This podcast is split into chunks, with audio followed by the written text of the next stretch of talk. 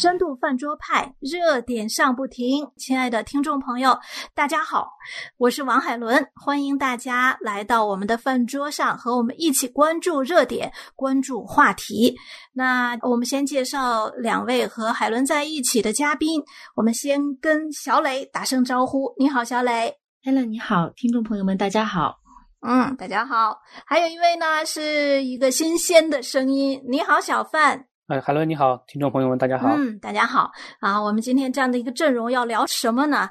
我们来当一次吃瓜群众。哎呀，我发现这个词儿特火哈，就动不动我我开始真不知道什么叫吃瓜。今年呢，这个才进到二零二一年呢，就发生了一件特别大的事情，就是娱乐圈有一个明星啊，他在美国有了两个代孕所生的两个孩子。那娱乐圈的这件事就把有一个话题就推到了我们面前，是什么话题呢？就是代孕这个话题。当然，很多人说，呃，那个明星所发生的事情还有弃养，那当然弃养这不是我们讨论的，因为呃，若没有代孕，就谈不上后面的弃养这件事儿。所以我们先集中在代孕这件事儿。那代孕这件事情呢，一下子就全网哗然，就是呃，很多人就开始了讨论。当然，代孕本身这个话题不是今天才。有的啊，他在呃二零一七年左右，其实网网上有过一波讨论。但是今天为什么我们还要拿来讨论呢？因为我们发现啊，透过这个明星代孕这件事情啊，揭露出其实代孕本身在现实的生活中它已然存在，而且作为一个叫做生物经济学哈，生物经济体这样子的一个呃类型呢，它。俨然进入大众的这种视野，并且它已经进入商业，啊，可能会成为一个跟金融啊，或者是和网络经济可以说相持平的一个另一大经济体。嗯，就是这种生物学经济。嗯，当然，我们很欣慰的是知道，在中国代孕是不合法的，这是国家规定的，就是它确实不合法。可是，在现实生活中，它已经存在，而且呢，在别的有一些国家也存在这些事情。我们我们不得不非常遗憾的呃设想，就是这件事将来有一天会一定会走上一个不管愿不愿意都要去面对的这样的一个话题。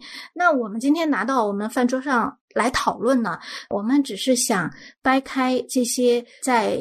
这件事情上引起争议的这些点上面呢，我们去看一下，我们实际上应该注意的是什么？嗯，那我就想跟两位啊，就是当代孕这个事情或者这个话题进入你的视野的时候，你听到的呃比较多的是哪些词呢？我们先问一下小磊。对，刚刚 Helen 您说代孕这不是一个新词，是的，我也是很早之前就知道这个词，但是是没有细究过，甚至在一些女明星或者女强人的嘴里面，她们常常啊接受采访的时候说起自己要维持身材、维持事业的时候，代孕反而是一个很自然啊从他们脱口而出的一个词。就是以前我也没怎么细想过，但这一次呢，是在这个女明星她有超大的流量嘛，就是把这个话题呃就拽到了聚光灯下，让我们来直面这个产业后面的一些呃非常细节或甚至可以说很肮脏的一些乱象的问题。呃，当我看到很多的讨论，包括文章也好，很多还是注重在法律的层面，讲到在我国。呃，它涉及到的一些违法的现实，或者是一些伦理上的困境，但更多的人可能还是吃瓜群众吧。他们 对他们更关注的是这个女明星，就是她过往的恋情，甚至她的原生家庭等等。就是我我看了很多这个讨论，反而让我越来越模糊。就是大家虽然都在炒作，然后热点很高，但是你说真的深入来说，它错在哪儿？好像没有特别深刻的讨论，嗯嗯，呃，或者说，或者说你说他现在是违法的，但如果有一天他合法了呢？那些存在的问题，比如说他的他的那些经济上的或者一些管理上的问题，假设有一天找到了解决办法，是不是我们就可以代孕了？对，所以我觉得还是有特别多的困惑吧。嗯，对，嗯，非常好。我觉得小磊呢，其实就就把我们带到我们这个讨论呢。首先，其实先要界定一下代孕到底是怎么回事，所以我们就来问一下啊，小范，哎，你好，小范，你来跟我们讲一下，我们在说代孕的时候在。在说什么？代孕呢，就是我自己对它的一个总结哈，就是它有几个几个边界。第一呢，就是这个女性呢所怀的孩子跟她没有血缘关系嗯啊。第二点呢，就是她生下了这个孩子，但是不被呃承认是孩子的母亲。嗯，所以同时满足这个两点，跟孩子没有血对满足两点的话，我们称它为这个代孕。嗯啊，所以我想呢，呃，有这两点呢，可以帮助我们。去啊，界定一下，嗯，对，界定一些关系。对对对，哎，我觉得小范这样的定义比较清楚，简单也清楚啊。在我的印象当中，代孕属于这种叫辅助辅助生殖技术，是吧？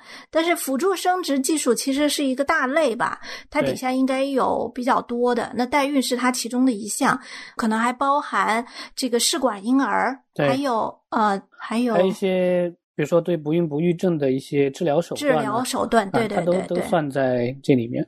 啊，对，那我再查一些资料，我我也发现哈，确实我们需要面对的一个现实是，就是代孕，不管我们啊喜欢不喜欢，它已经开始，它甚至是已经是这个现代社会或者是将来的社会的，它已经走上了一个比较正规的舞台。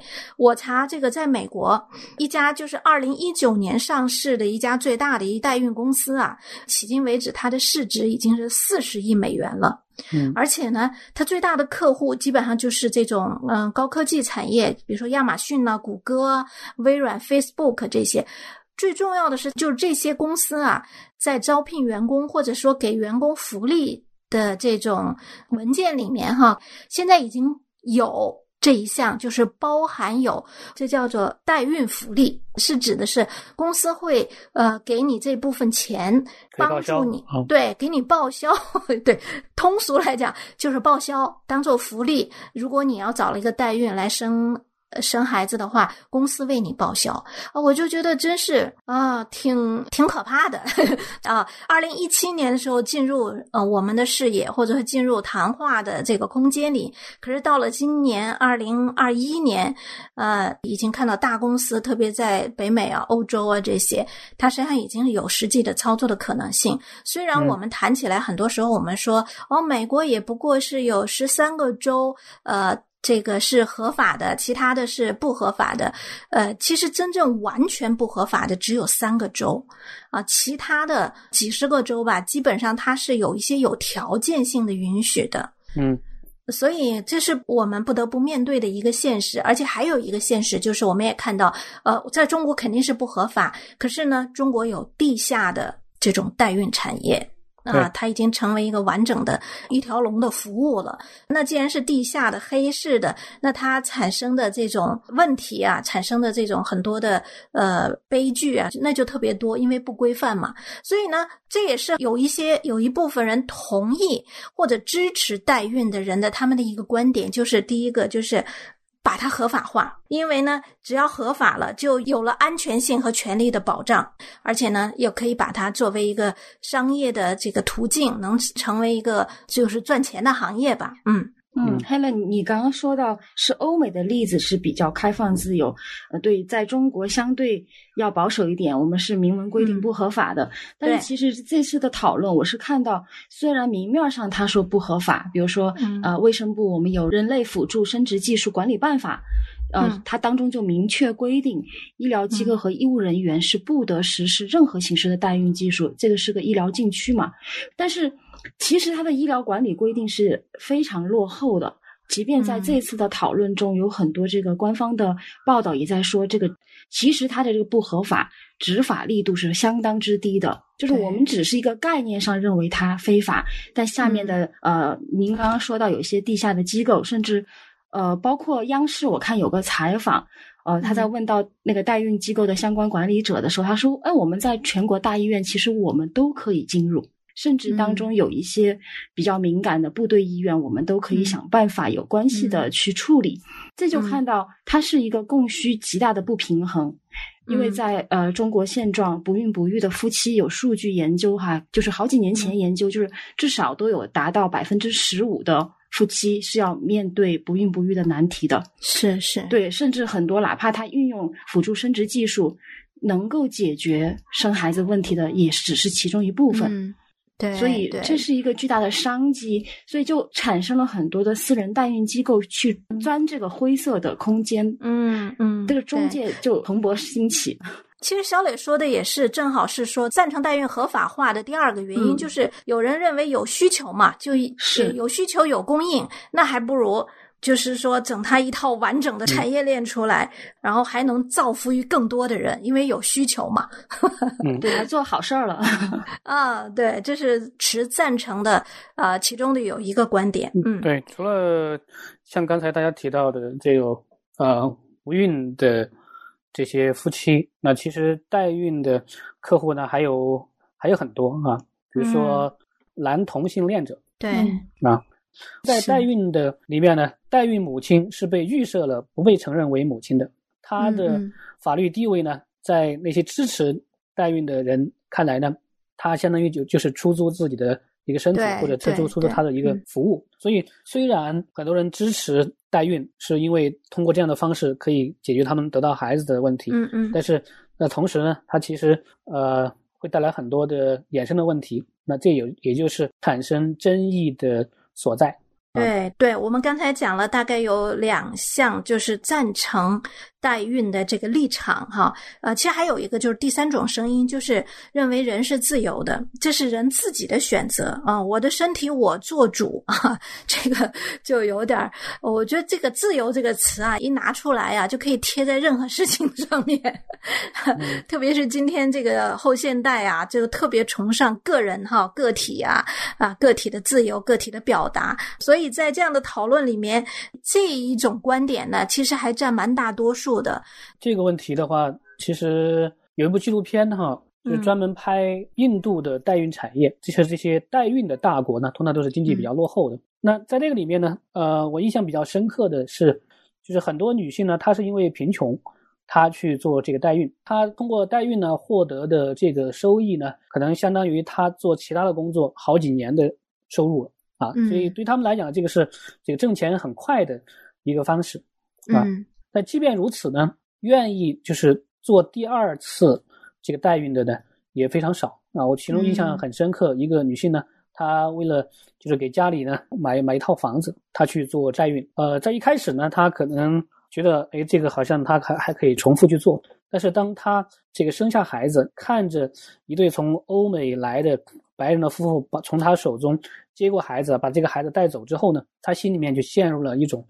很深的一种低落的状态啊，嗯，虽然这个孩子跟他没有血缘关系，虽然各种支持代孕的说法呢都可以诶去说他是是自愿的诶做这个代孕的母亲对吧？嗯，然后他不是这个孩子的母亲怎么样？但是他心里面所经历的那种那种那种分离之苦啊，十月怀胎，然后把孩子送走这种感觉，跟跟这个孩子究竟有没有血缘关系？他其实。即即便如此，他心里面的那种情感是是难以割无法割舍的，是，无法割舍的。所以正是因为如此呢，就很多女性她做了第一次之后，她不会再做第二次了。嗯，对。所以这相当于也是代孕当中的一个没有被看见的一面吧。就虽然他们是自愿的，但是可能当他们第一次做选择的时候，并不真正的知道这个选择究竟意味着什么。嗯嗯。我觉得这个女性她首先是不是自愿，就是很难判断的。嗯嗯，她可能自己都搞不清楚，是出于经济压力，或者是外在的什么胁迫，这要打一个很大的问号。还有就小凤刚刚说到的那个妈妈的，她生产之后发生的那种心理的变化，就有人把它称称作叫婴儿病。就是他是生产之前，他没有想到有会有这样的一个反应。但是我们生而为人，有些东西就是根植在我们血液里面的，是你去看合同或者谈金钱是没有办法回避的。呃，其实最开始这个代孕的生意哈，提到我的脑海中，我第一反应是这个孩子有问题怎么办？就是如果他有残障或者不健康，那这个后面的。麻烦哈，真的是谁来谁来承担，是是很要打一个问号的。或者呃，我们看到有一些在欧美的案例，当呃已经交了孩子，把孩子交付出去过后，这个合同的双方又产生一些纷争，有的又要让退款，有的又要让把孩子送回来，就是都没有办法解决。哪怕是在美国这样呃，就法律已经相对来说完善的地方哈，都在那个法庭上打官司都闹的是轩然大波的。我觉得如果放在中国是更没有办法解决。是，呃，即使健全的法律，它也解决不了很多问题。比如说，那个日本有个电视台就拍了一个纪录片，就是啊，日本 电视台拍摄的关于中国夫妻到美国做代孕的一个纪录片。三国合作呀，这 对，呃，然后呢，那当然，在美国一些这些代孕合法的地区呢，呃，那些代孕者呢，他都像呃在做一个工作一样，嗯啊，在这个里面就采访他们呢，就说面对一些中国夫妻的要求，他们觉得很难受啊，嗯，难受在什么地方呢？比如说中国的。呃，夫妻呢特别在乎这个孩子是不是健康的啊？嗯，就是比如说，对于一些美国人来讲，他觉得这个孩子他稍微有一些的健康问题，那他可以在这个出生之后治疗，甚至是包括现在技术到达了一定程度呢，在孩子出生之前，比如说就可以给孩子做一些手术。但对于中国夫妻来讲呢，他们是不愿意接受的啊。如果发现孩子有问题，那他们肯定马上就建议去堕胎。所以在这个。里面哈，其实也你也能看到，就是两个国家在对待生命的这个态度上的差异。对。我觉得刚才小范提到一个呃特别好的一点，就是呃对待生命的这个差异。哎，其实我们刚才讨论了这么多，就是赞同的观点啊，它可能也引申出一些他们的立场。可是我们发现哈，就是代孕这件事情，我们确实需要分层次讨论的。那当然，法律层面上我们不多的去讨论，因为那个有法学家有他们的立场。可是我觉得。呃，代孕这件事，它一定会牵扯到，就是它一定要回到一个终极的问题，就是呃，生命到底是什么？那呃，我们基督徒对代孕这件事情，我们从圣经的角度来怎么看呢？那我觉得在呃展开之前的话，肯定要先来聊一聊，比如这个标准在哪里？对啊，我们说一个事情对，一个事情错，那标准在哪里？嗯，其实从圣经当中呢，嗯。那关于生命呢？我觉得我们要需要回到创造开始的地方，因为那个时候呢是给所有这个生命的秩序来定标准的啊一个一个启示的时候。在创世纪的第一、第二章里面呢，关于神创造世界的各种记录里面呢，我们就看到在圣经的观点里面，就是性别、夫妻、生育，嗯啊，就是新生命的诞生，它是一个封闭的序列啊，是一个封闭的序列。但是在现代的话，呃，这个封闭的序列被打破了。就是首先，这个夫妻呢不再是呃受性别限制，嗯，对吧？就现代的意义上，然后生孩子的人呢，他也不一定是夫妻。然后就是两者呢，就是有有性关系的两个人呢，他也不一定是一男一女。所以整个的这个过程呢，首先从伦理上被打破了。而在这个打破的过程当中呢。也是借助了一些技术手段的这个帮助啊，就打破了这些东西啊。因为在整个的自然的状态之下的话，有些这个，比如说在这个新生命的诞生的这个过程当中呢，这个人是无法参与其中的，嗯，对吧？人为的手段是无法参与其中的，你只能只能是哎，这个一男一女身体的结合，然后产生了一个全新的生命啊。至于在这个两者之间的这个过程，这个精子和卵子相遇啊，然后。这个发育啊，这个过程对于人来讲是，呃，无法去参与的。但是现在的这个技术手段的话，就打破了这个边界，嗯，把它拆得很散。但现在呢，一个新生命的诞生，它还是需要精子和卵子，对吧？但是精子和卵子呢，它可能来自于不同的，它不一定是这一对夫妻啊。精子可以来自于一个第三者，卵子也可以来自于一个第三者。然后怀孕的呢，也可以是另外一个人。嗯嗯。甚至现在的技术到达一个手段，它还可以拆这个可以乱到什么程度呢？哈，嗯，对，它还可以继续拆分。比如说，现在有一些技术，这个卵子哈，嗯，呃，这个卵子的话，它可以把呃两个卵子融合在一起。比如说，它把这个卵子的细胞核，嗯，给替换成另外一个人的卵子的细胞核，那产生了这个新的卵子。这个新的卵子呢，不是。呃，任何单独一个人的，它是两个人的，所以它它的这个遗传信息呢，既有 A 的，既有第一个女性的，也有第二个女性的。那如果在这个里面的话，又有一个男性的精子加入在其中，好，现在的话，这个新的生命它已经有有有三个父母了，对吧？嗯啊，然后它如果再是一个代孕的母亲，就是第三个女性加入作为怀孕者，那最之后生下来的这个孩子，他已经有就是有有有一个父亲和三个母亲了。那现在的这个技术手段的，可它已经可以就是打乱到这样一个程度了啊。所以作为基基督徒来讲的话，可能我们去看待各种辅助生殖技术。它究竟是好是坏的话，可能要站在这样的一个标准的立场上，究竟，呃，这些辅助生殖的技术呢，它有没有破坏、打碎，或者说偏离了上帝在创造生命的次序的时候的那个目的？嗯嗯，我觉得我们所有的讨论呢的展开，应该是在这样一个标准之下。